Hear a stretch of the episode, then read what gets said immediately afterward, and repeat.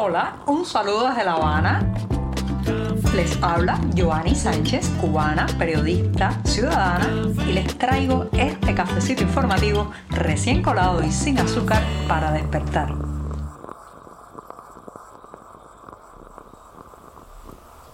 Jornada puente, día atravesado. Estamos viviendo un miércoles, un miércoles bastante invernal aquí en La Habana, como son los inviernos en Cuba. ¿eh?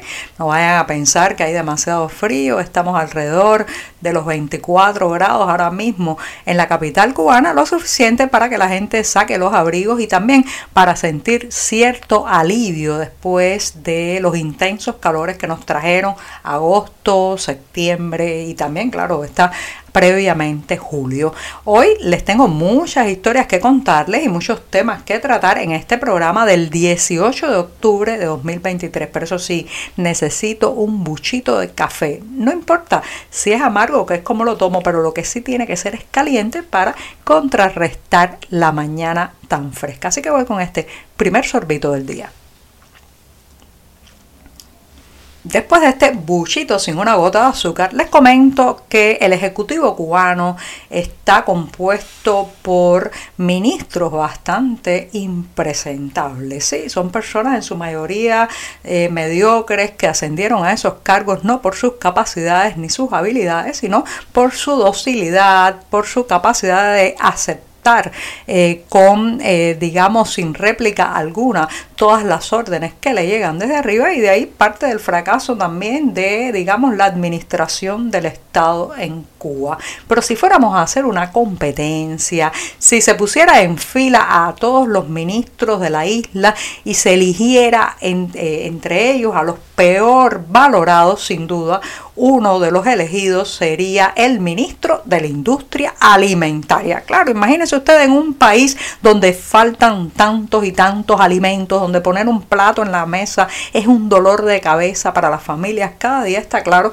que el titular de ese ramo tiene que estar muy vilipendiado, muy mal valorado. Es el caso de Manuel Sobrino Martínez, quien no solamente eh, pues ha hecho una pésima función frente a su ministerio, eh, sino que además es tristemente célebre en Cuba, carne de meme y hazme reír de las redes sociales, porque una vez se le ocurrió la idea de que para aliviar la situación de la falta de alimentos debíamos comer tripas, algo que a la gente le molestó mucho porque claro está, tripas, tripas, seguramente no come él en su casa, seguramente ninguno de la familia Castro se sirve un plato de tripas para cenar en la noche.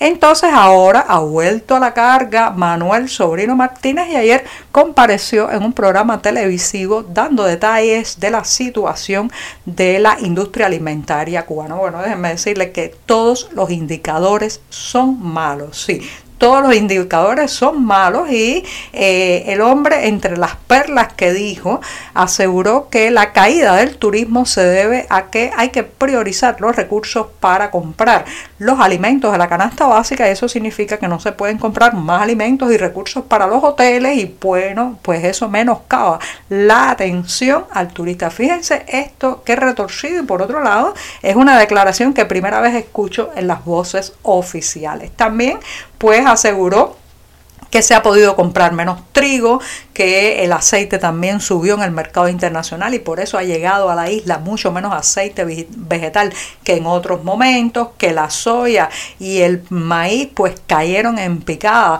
en su arribo a la isla y nada, que la cosa va de mal en peor, pero, pero, y aquí están las perlas de sobrino, dice, asegura que podríamos estar peor si el gobierno no hubiera hecho la cantidad de acciones que ha estado haciendo en los últimos años. Fíjense, esto es sin comida, pero agradecidos, sometidos, pero eh, aplaudiendo al que nos somete.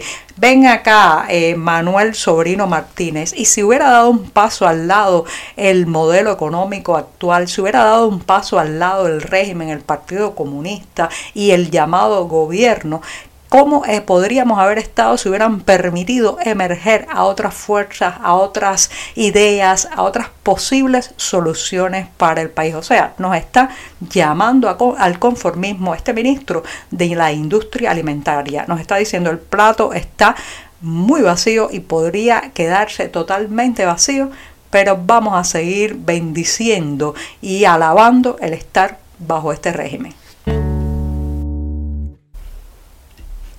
Aunque Miguel Díaz Canel lo niegue, aunque los ministros cubanos digan lo contrario, lo cierto es que la privatización avanza y les voy a poner el ejemplo de la barriada del Vedado en La Habana. Como todos conocen, el Vedado, específicamente los alrededores de la calle 23, han sido por décadas un centro comercial, de entretenimiento y también de consumo gastronómico en esta ciudad.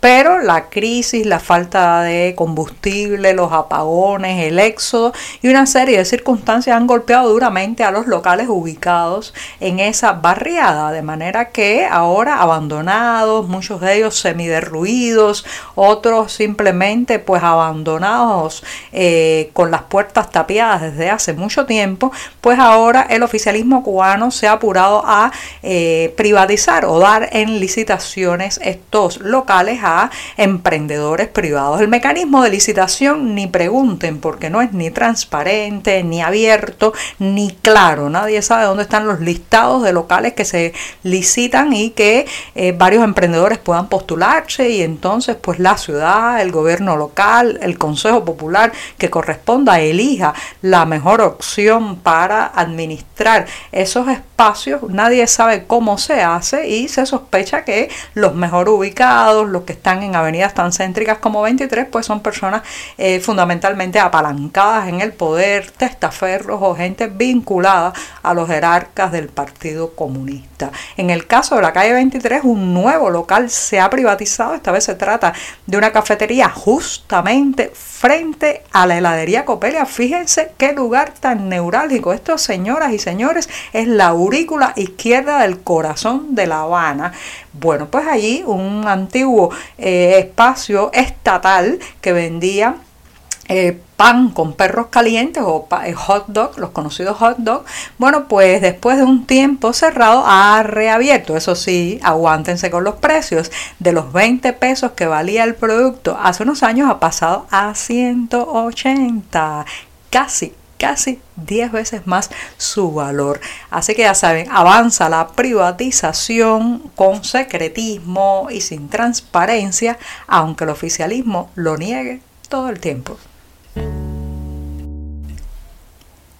El pasado miércoles, la Federación Cubana de Ajedrez informó que iba a permitir a los jugadores emigrados participar en los torneos nacionales. Allí se termina la buena noticia porque inmediatamente añadió que para eh, integrar estos torneos pues se hacía era necesario cumplir ciertos requisitos obligatorios entre ellos pues haber mantenido vínculos con esa institución no estar afiliado a ninguna federación extranjera y haber mantenido una actitud respetuosa con las autoridades cubanas. Cuando uno intenta desentrañar qué quiere decir actitud respetuosa, inmediatamente llega la respuesta. Significa en todo este tiempo de emigración, de vida como emigrado de alguno de estos jugadores, pues debió no haber pronunciado ninguna crítica a la violación de los derechos humanos en la isla, no haber exigido para nada la liberación de los presos políticos, no haberse solidarizado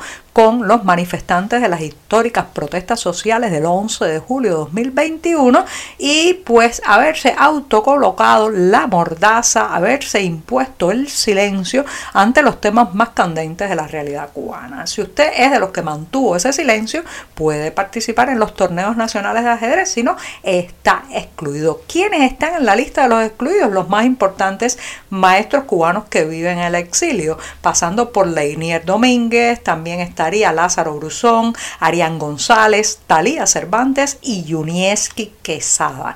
Rápidamente, después de esta información, pues Lázaro Bruzón justamente ha criticado la actitud de las autoridades cubanas y ha dicho que, eh, ¿qué era eso de mantener una actitud respetuosa, que si acaso es decir que el pueblo cubano está en la peor situación a alguna muestra de irrespetuosa. Es irrespetuoso decir esto de la situación económica en que vive la gente, que no hay medicinas, que no hay alimentos, que el sueldo no alcanza. Ya eso está considerado como lo suficientemente irrespetuoso para impedir que un jugador de ajedrez juegue en su propio país? Parece que la respuesta en este caso es sí. Son muy susceptibles las autoridades cubanas.